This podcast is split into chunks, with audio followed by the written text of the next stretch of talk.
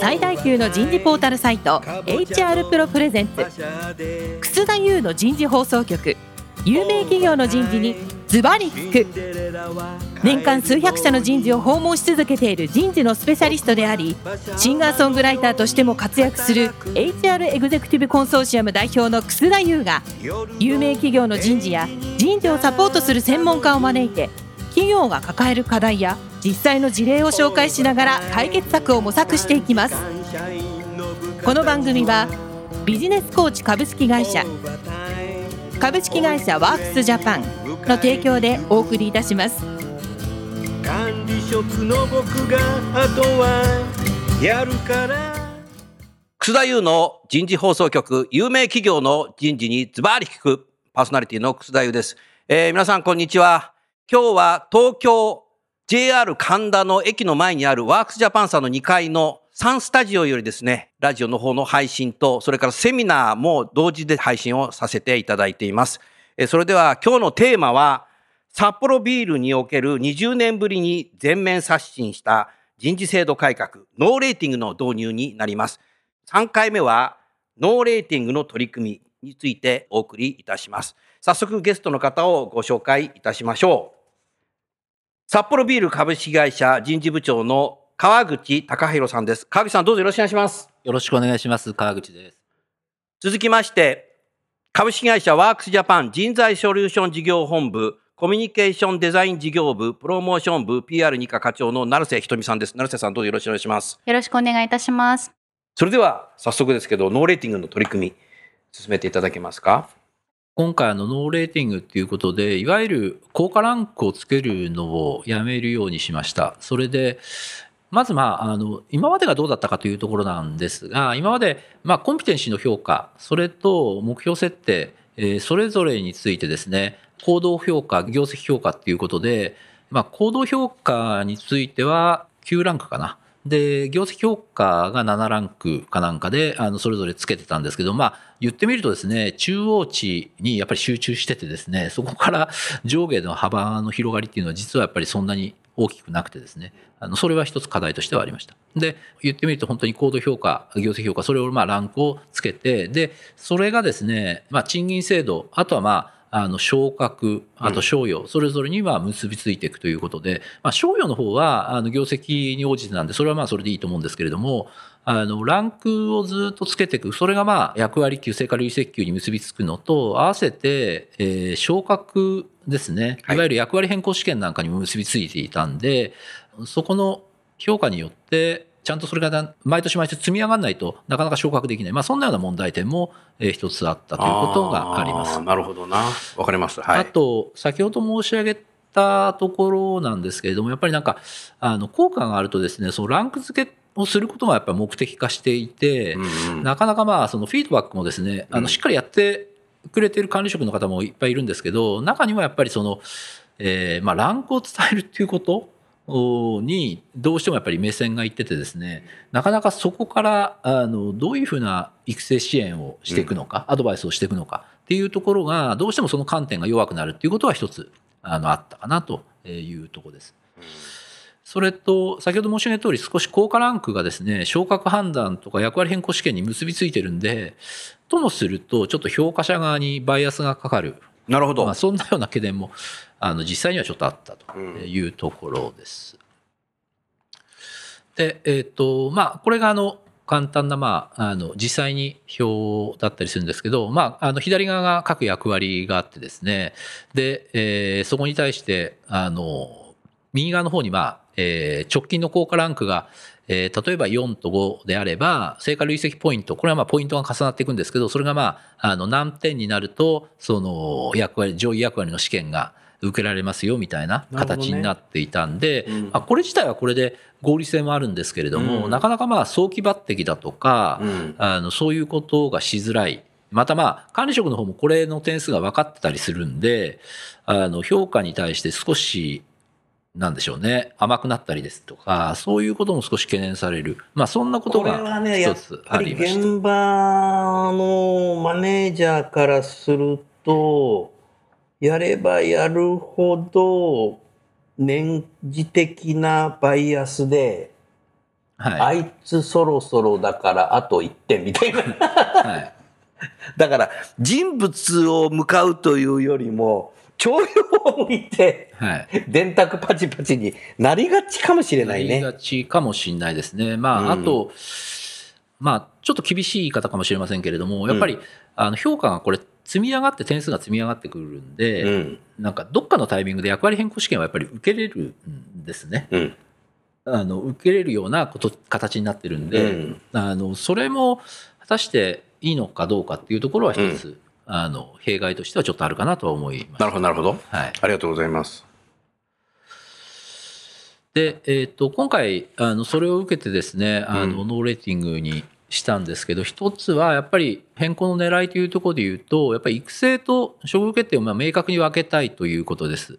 うんで、まあ、ランクをつけないことをやめるっていうことでそのマネージャーに対してはですね本当に管理型のマネジメントから、えー支援型のマネジメントにしてシフトしてでメンバーの育成により注力するっていうことを、えーしてもらいたいということを狙ってあの今回あの一つやめています。いわゆる支援型のマネジメントというのは、コミュニケーション型、あそうですね。対話あ型そうですね。はい。ですよね。はい。で、これまでのそのランクをつける、先ほど言ってた、まあ、その、いわゆるその、まあ、評価をつける会議みたいなものをですね、うんあのそれをやめて、えーメンバーの現状の力の発揮えー具合なんかをを見てですね、どう育成していくかっていうことを議論する時間に変えるっていうことで、あの人材育成会議っていう形で実施をするということにしました。はい。で結構人材育成会議やってですね、管理職からの評判はすごく良かったです。人材育成会議は、影さんも出るの？あのまあ当然自分の部署も出ますし、うんあの人事部もですね手分けしてあの各部署の人材育成会議にあの全員全部参加してですねあの実際にどういうふうに議論するのかっていうのは、まあ、初めてなんうんで、うん。あのそういう意味では、えーそれのあのファシリテーションも含めてですね、はい出ささせてもらいました。はい。それで、やっぱりあの、今まで各メンバーをですね、直属の部下はやっぱりしっかり見えてるんですけど、それ以外の所属長から各メンバーに対しての、先ほど申し上げましたけど、こんなとこが良かったとか、うん強みだとか弱みだとかっていうのが結構多角的にやっぱり入ってくるんで、おーで、そういう意味では、あやってみてすごく良かったっていう声はすごく多かったです。ただ一方でものすごく時間かかるんですね。時間かかる。時間かかるんで、んそれに対しての負荷があるっていうことも、まあ一方で。一方では出てきてますけど、まあそれを、あの、超えても、やっぱり、あやってよかったっていう声は、あの、すごく多かったかなというふうに思っています。はい。で、フィードバックについてはですね、やっぱり高価ランクを今回やめてるんで、うんそれに頼らないフィードバックをしていただくということにしています。ですんで、まあ、今まで高価ランクを伝えることっていうことにやっぱりちょっと趣が置いてて、結果良かった悪かったみたいな話で終わったところが、あの具体的にやっぱりメンバーの強み弱み、今後の育成についての話し合いをあのしていくというようなところにあのシフトさせていくという形に少し訓練しないとできそう、できないね、これ。あそうですね。で、ここも先ほど申し上げた人材育成会議の中で、はい自分だけじゃなくて、他の所属省からのアドバイスなんかも入ってきてるんで、まあ、あのフィードバック自体の内容もより、なんでしょうね、今までよりももう少し広い視点から、客観視客観視できて、フィードバックできてるんで、まあ、そういう意味では、あのそこも一つ、今までとは変わってきてるところかなそれはな、部下も納得しやすい納得しやすい、まあ、あのしやすいと思います。ですよね。はいうん。いろ、よくできたり仕組みだね、これね。まあ、あの、そうですね、まあ、ただやるの結構大変です。時間が本当いや、にかかるだと思います。ええ今までやってきてないかえらえ、そうですえ、やるのそれみたいな。うん。っていうとこがあります。え、それマネージャーも、はい。その上の上司とやるの？あやります。おーはい結構大変ですね。そうですね。うん、確かに大変だね。はいでも、でも、それが組織なんだよね。そうですね。はい。だから多分アベノミクスの働き方改革でさ、やはりもう残業やめようとか、有給取ろうとかさ、もっと生産性上げようとか、こういう中で、効率いい人材マネジメントをやる時代になったってことだ。そうですね。うんもう戻れないね、過去に。あそうですね。まあ、これから戻ることは多分ないですね。うんどう進化させていくかっていうかね。おっしゃる通りだね課題はやっぱり出てきてるんで。常に出るよ、それは。ええ人間、対人間だから。えーうんそこをどう解決してより良くしていくかっていうところに、うんあの目線を置いてやっぱり進めていくべきかなと思いますね。これ、労働組合はもう全面 OK だったの？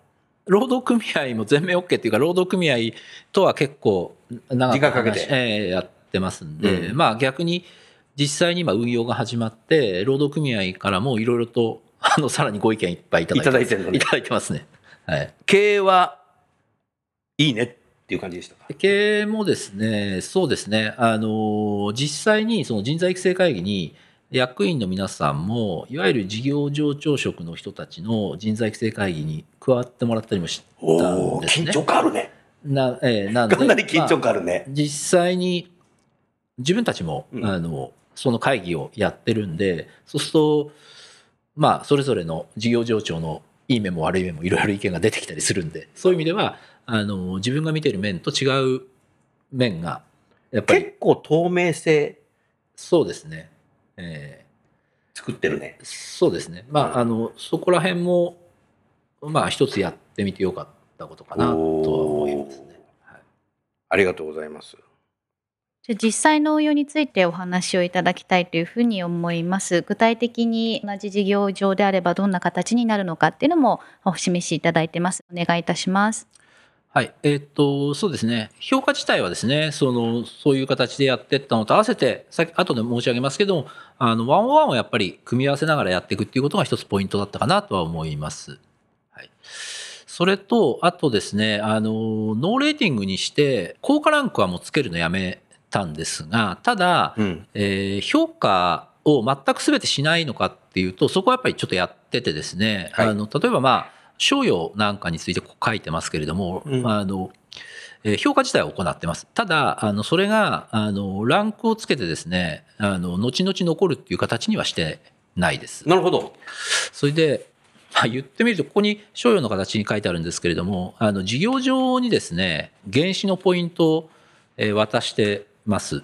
で、それを事業上で配分してくれという形のやり方にしています。ですので、まあ、配分って戸惑うだろうね。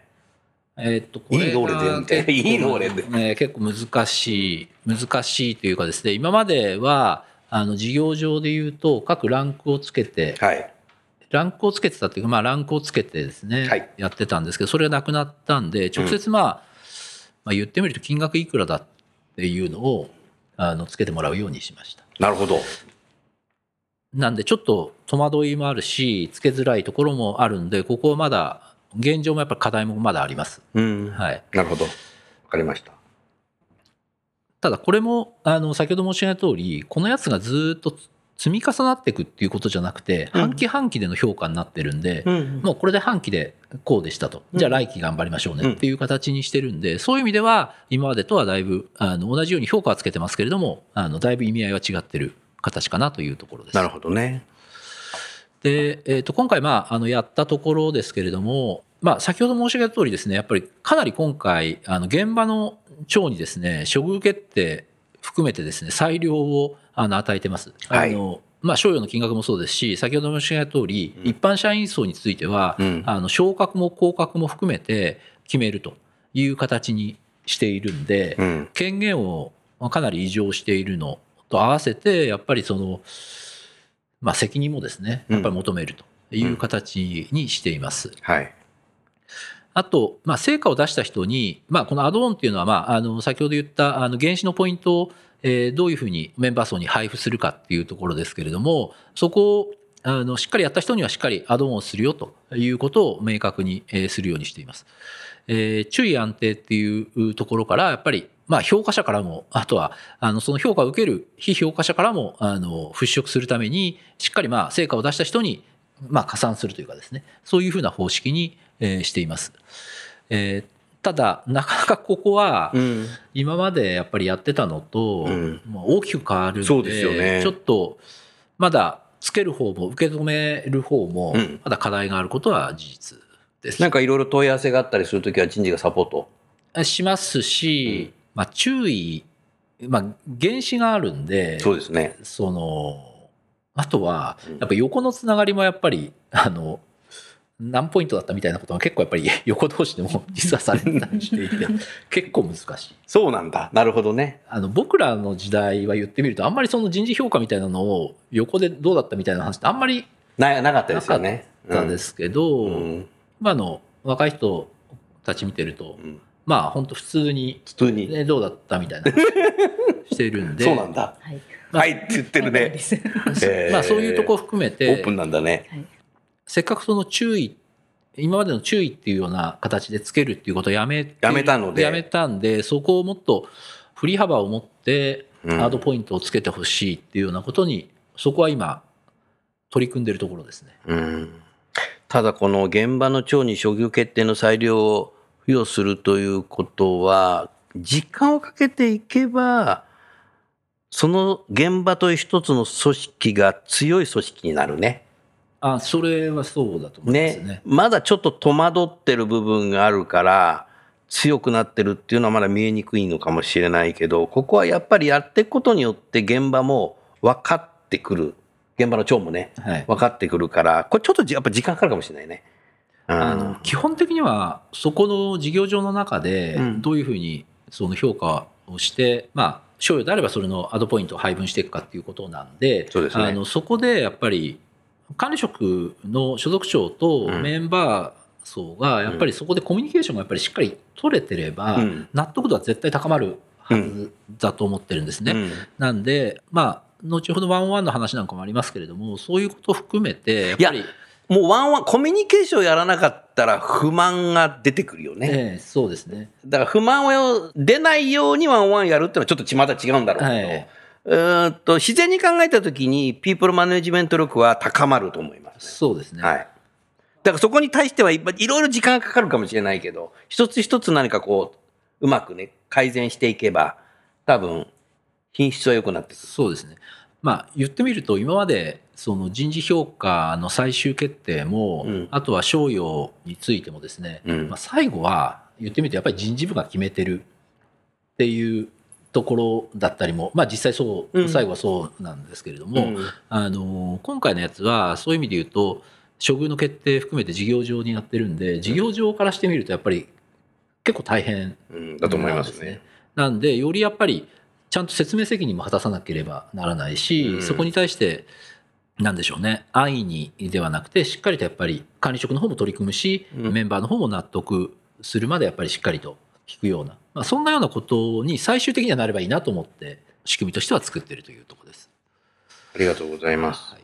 まあ、あとあの先ほど申し上げた通りあの今回半期で全部リセットするのでリセットするね。そういう意味ではその評価が累積とかっていうことではないんで、うん。良くも悪くも、もう半期で、あもうこの期はちゃんとやったねと。ここの期はちょっとやっぱりいまいちだったから来期頑張ろうと。まあそんなようなところのリセットはしやすくなっているというところではあります。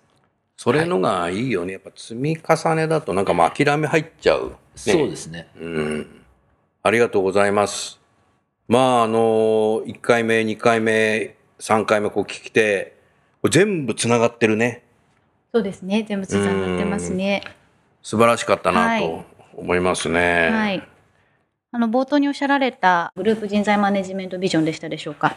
その良かったと思える企業を目指すっていうふうにお話がございましたので、なんかそこがすべてこう紐づいてくるというかいうところなのかなというふうに今拝見して思いました。一つね、思ったのが、やっぱ20の新入社員は多分オンラインで入社式やったりね。はい。あのー今なんかさ、3割しか出社いけしちゃいけないよって本当は本社聞こえた政府の指導に多分札幌さんが絶対守ると思うんだよね。そういう中でさ、このノーレーティングということでワンオンワンでピープルマネジメントを高めようという形になると、まあ、20からでスタートしているので、今までとは違って、新入社員のことも知ろうとする上司、マネージャーが。っていうのがちょっと強くなったかもしれないね。あそうですね。だから在宅にいながらでも何か知ろうとする意識が高まったんじゃないですか？そうですね。まあ、あの、そういう意味で言うと、なんでしょうね、評価制度だけじゃなくて、そのワンオンワンも含めてですね、どうコミュニケーションを取っていくかっていうところがすごい大事なんですよっていうことは、今回の人事制度のそのバックボーンにはあるんで、あの、そういう意味では、やっぱり、あの、新入社員のフォローだとか、そういうところも今まで以上にやっぱり見てもらってるようにもなってるかなと思いまで、さらに越境という形になると他の部門の人もす。そうですね。一緒になって見てくれる可能性がはいそうですね。あるね。はい。結局だからオンボーティングになるんですよ。これでも全体的にやっぱやるのに、社内で相当打ち合わせしたでしょ？あそうですね。あのーまあ、組み立てるまではかなり時間をかけてやってたのと、うんあとはやっぱりもうこれだって待ったなしで2020年の1月からやろうって決めてたんでしょ？2020年の1月からやろうと出したよね。決めてましただあの、12月決算だからね。ええ決うん。めてたっていうことはもう待ったなしでさ、労働組合にも説明しなきゃいけないし。そうですね。で、実際にはですね、うんとはいえやっぱり、なんでしょうね、まあ、動かしながら修正してたところも結構やっぱあります。決めたけども。決めたけれども、やっぱり実際に運用しだすと、やっぱりそこに齟齬があることも当然ありますし、うん課題もあったりもするんで、まあ、実際あるかなと思いながらだったんですけど、うん。まあ、ただまあ、まずは回してみないと。わからない。1進ま年回してみないとわかんいないね、これはね。そういう意味では、あの、まあ、そこは割り切って、あの、動かし出したっていうところかなと思います。うん。これでもね、一夜にしてはできない。すごいと思うよ、これ。札幌の新製品だね、これ。はい。すごいなうんでもノーレーティングに舵を切ったっていうのを聞いた瞬間にえっと思って日本企業で最初なんじゃないかなっていうふうに思いますよね今度航空機会社で。まあ、すまあ、他にもね、やられてる会社まあありますけどね。ありうん。あると思いますけど、まあ、割と、まあ、昔から割と古めの会社なんで、そういう意味では150年。ええそういう意味では、ずっとなんか、なんでしょうね、そういう風土を含めてですね、ずっと根付いてきてるんで、そこをまあ変えるっていうことは、やっぱり多少なりともやっぱパワーは必要だったかなとは思いますね。うん。すごいね。もうなんか変化を恐れずにやったなっていう。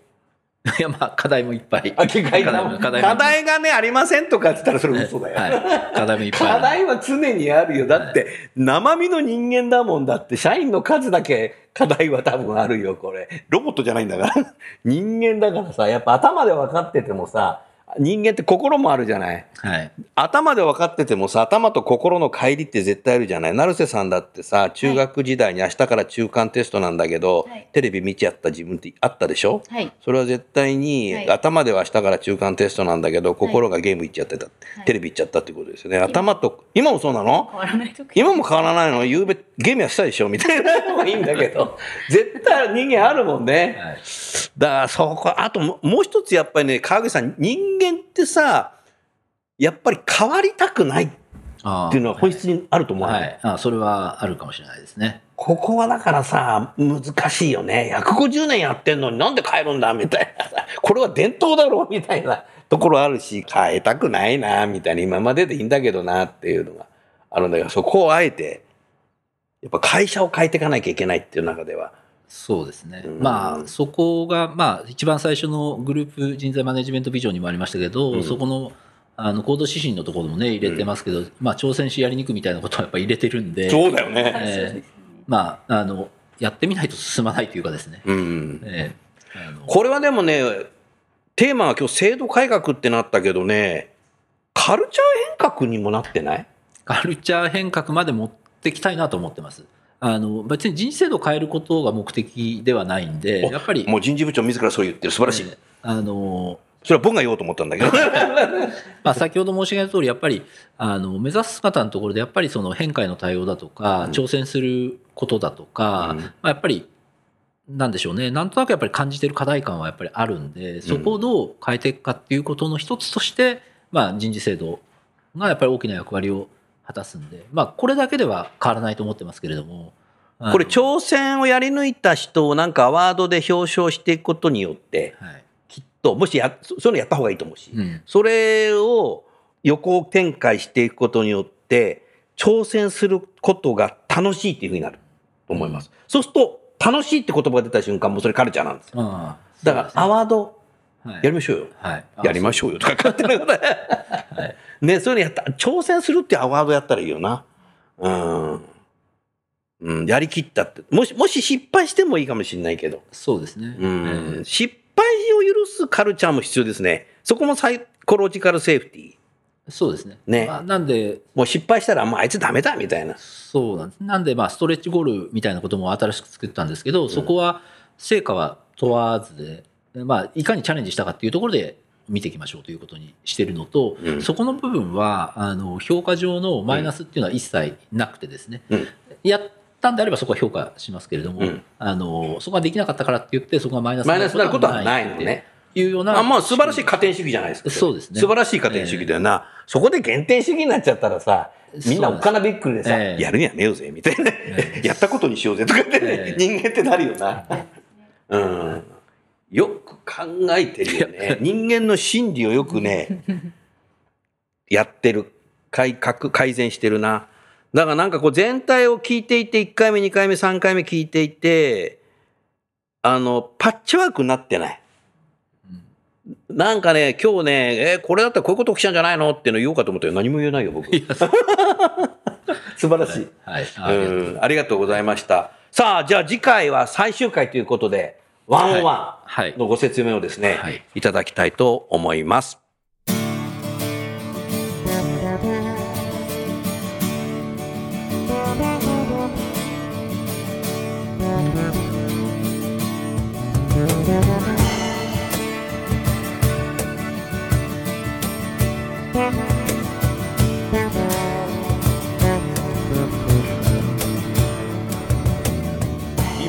今日のお話はいかがでしたか？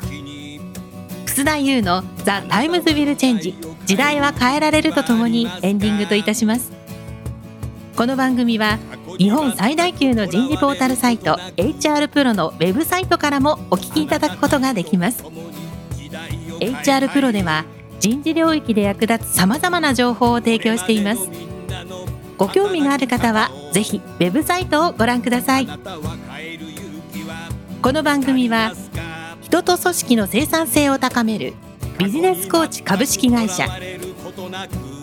企業の人材採用支援キャリア支援を通じて人と企業の持続的な成長と価値創造に貢献する株式会社ワークスジャパンの提供でお送りいたしました。それでは来週もお楽しみに。